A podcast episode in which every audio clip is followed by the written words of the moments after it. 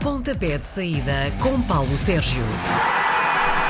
Sexta-feira, quem percebe do Desporto Rei é Paulo Sérgio. Bom dia! Bom dia, Miguel. Vamos começar por avaliar, começar a nossa conversa por avaliar ontem a prestação do Sporting. A pergunta que te faço é: foi Sporting a mais ou um Atlético de Madrid a menos? Porque o orçamento das duas equipas é muito diferente. Mas os orçamentos não entram em campo nem marcam golos. Ajudam a marcar, mas não, não marcam golos. O Sporting perdeu a eliminatória em Madrid faz ontem uh, oito dias.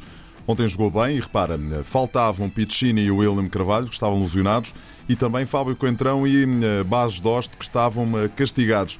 Sporting montou bem a equipa, Jorge Justo, tiro-lhe o meu chapéu, muito bem, três centrais a permitir que os dois laterais pudessem subir e criar desequilíbrios. Depois teve que inverter aquilo tudo porque o Matia, entretanto, lesionou-se.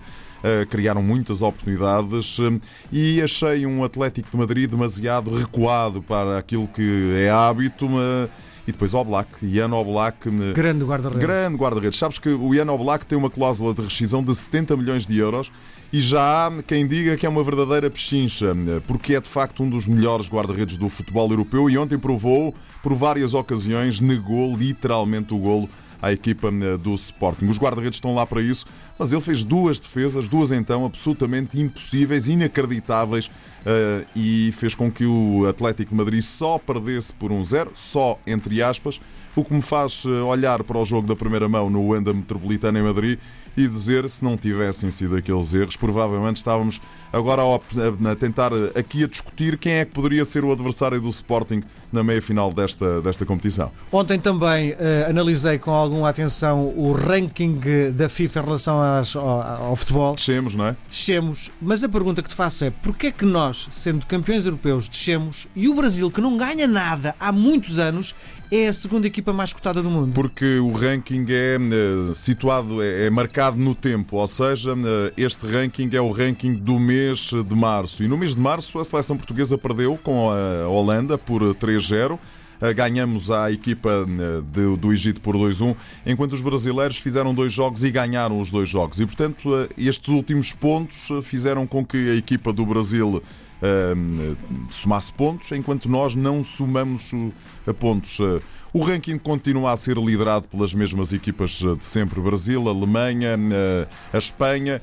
Depois tens Portugal, tens a Argentina cá para baixo, tens a Bélgica bem colocada, a Polónia bem colocada. É muito marcado no tempo, ou seja, mês a mês as contas são feitas. Muito bem, vamos lá então analisar os jogos desta jornada que começa hoje com o Braga Passos de Ferreira. E a pergunta impõe-se: o Braga. Uh ainda não desistiu do terceiro lugar? Não, nem pode, nem pode. Faltam 15 pontos. É preciso primeiro situar isto. Estamos a 5 jornadas do fim do campeonato. O campeonato termina no fim de semana de 12 e 13 de maio. Fátima e Festival da Canção, no sábado o Festival de Fátima no domingo. A equipa do Sporting de Braga está no quarto lugar, 65 pontos. Repara, nos últimos 7 jogos vem de 6 vitórias e um empate. Na última jornada, em Santa Maria da Feira, a equipa do Sporting de Braga deixou-se empatar no último lugar. E, portanto, a equipa do Sporting. No último, no último minuto. peço desculpa. A equipa do Sporting de Braga está ali à espera de um deslize do Sporting para depois uh, aproximar-se uh, do terceiro lugar. Uma coisa é certa, seja no terceiro, seja no quarto, seja até no quinto lugar, o Sporting de Braga vai cumprir o seu objetivo, que é chegar às competições europeias. Passos de Ferreira vem de uma derrota com o Sporting, mas ganhou nas últimas duas jornadas em casa e ao Futebol Clube do Porto, se bem te recordas, há duas jornadas e, portanto, este é daqueles jogos que eu vou assistir com alguma, com alguma curiosidade. Acho que o Sporting de Braga tem aqui um ligeiro ascendente. No sábado, às quatro da tarde, temos o surpreendente Portimonense que recebe já o despromovido Estoril. Os do Algarve são claramente Mas já desceu o Estoril? Ainda não. Mas uh, já acabaste o campeonato para o Estoril, já não vale a pena eles jogarem. Não é isso, a pergunta é: uh, os do, do, Algarve são claramente superiores a uma equipa que está quase a descer? Uh, quase, mas ainda não desceu. repara, a equipa do Estoril está muito aflita, precisa de pontos e isso pode aguçar o engenho da formação canarinha. Já o Portimonense está muito tranquilo. 35 pontos, já tem a manutenção garantida, já está a tratar da próxima temporada. O presidente vai ser eh, reeleito eh, nas eleições que estão marcadas para dia 19 eh, de abril. Enfim, o normal será a equipa do Portimonense ganhar. Mas nesta altura vamos entrar na fase em que os pequenos vão ganhar pontos onde menos se espera e, portanto, Na tua perspectiva, uh, corre-se mais quando se está tranquilo ou quando se vai à procura de um resultado? olha, como diria o outro, ambas as duas. Depende da perspectiva dos eh, jogadores, eh, depende da ideia que os treinadores consigam, da mensagem que eles consigam passar eh, aos eh, jogadores. O Portimonense está muito tranquilo, fez uma grande época, tem grandes jogadores, do meio campo para a frente é das melhores equipas do campeonato português, está ao nível dos grandes, do meio campo para trás, eh, do ponto de vista defensivo, é uma equipa que me deixa bastantes dúvidas. Este Estoril é um enigma, porque tem para mim jogadores absolutamente eh, fantásticos, Eh, desde logo o Kleber, que regressa após lesão. Ahm, eu não o dou ainda por despromovido. Muito bem. À mesma hora temos jogo de aflitos, Aves Feirense, quem é mais forte? Olha, o Desportivo das Aves vem de quatro derrotas consecutivas. Perdeu em casa na última vez que lá jogou com o Vitória de Setúbal por 4 a 1. O Feirense está abaixo da linha de água. Nos últimos 10 jogos, apenas uma vitória, 8 derrotas e um empate. O Desportivo das Aves joga em casa, é para mim favorito, frente ao Feirense. 6 e um quarto para cumprir calendário, Boa Vista recebe os Chaves. Muito é bem, para cumprir calendário, é isso, isso mesmo. É, é tranquilo. Quer um, quer outro. O Boa Vista está no sétimo lugar.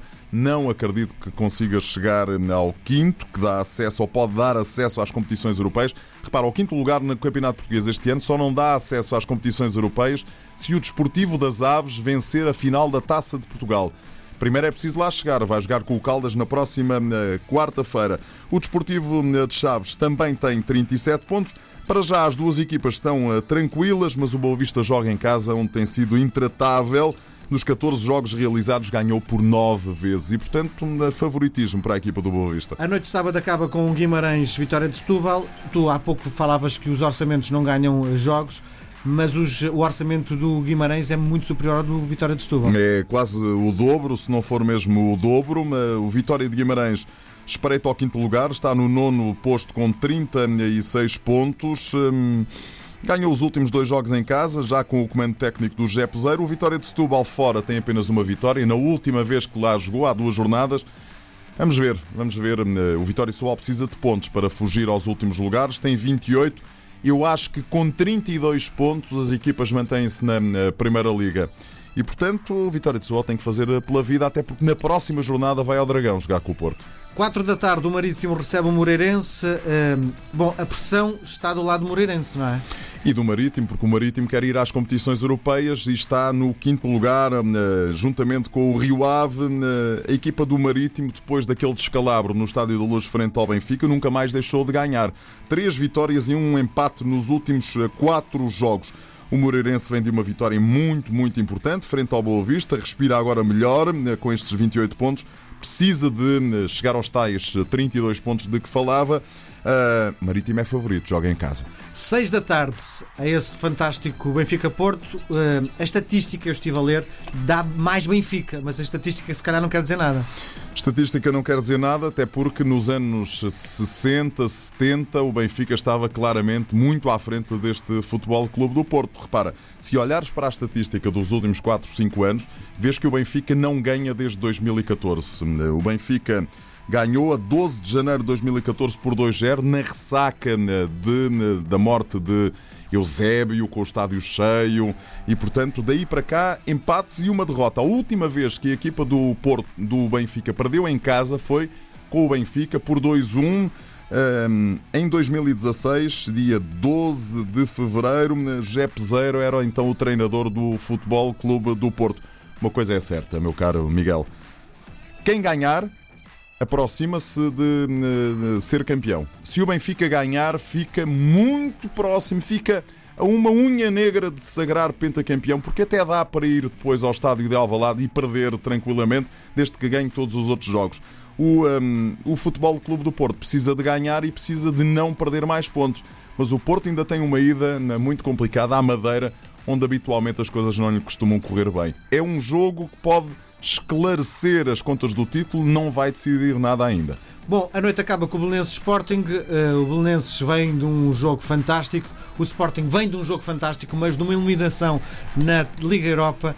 e há uma crise que, pelos vistos, não está a afetar os jogadores. Para já, a crise dá ideias de que está mais ou menos ultrapassada, porque a SAD já veio dizer que uh, os processos disciplinares foram ultrapassados. Uh, Vamos ver como o Sporting consegue reagir depois deste jogo intenso com o Atlético de Madrid.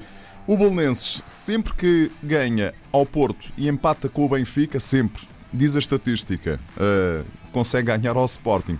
Vamos ver se a estatística uh, se cumpre desta vez ou se os Leões conseguem ir ao Alvalade, uh, ao Restelo, aliás, conseguir tirar pontos à equipa do Bolonenses.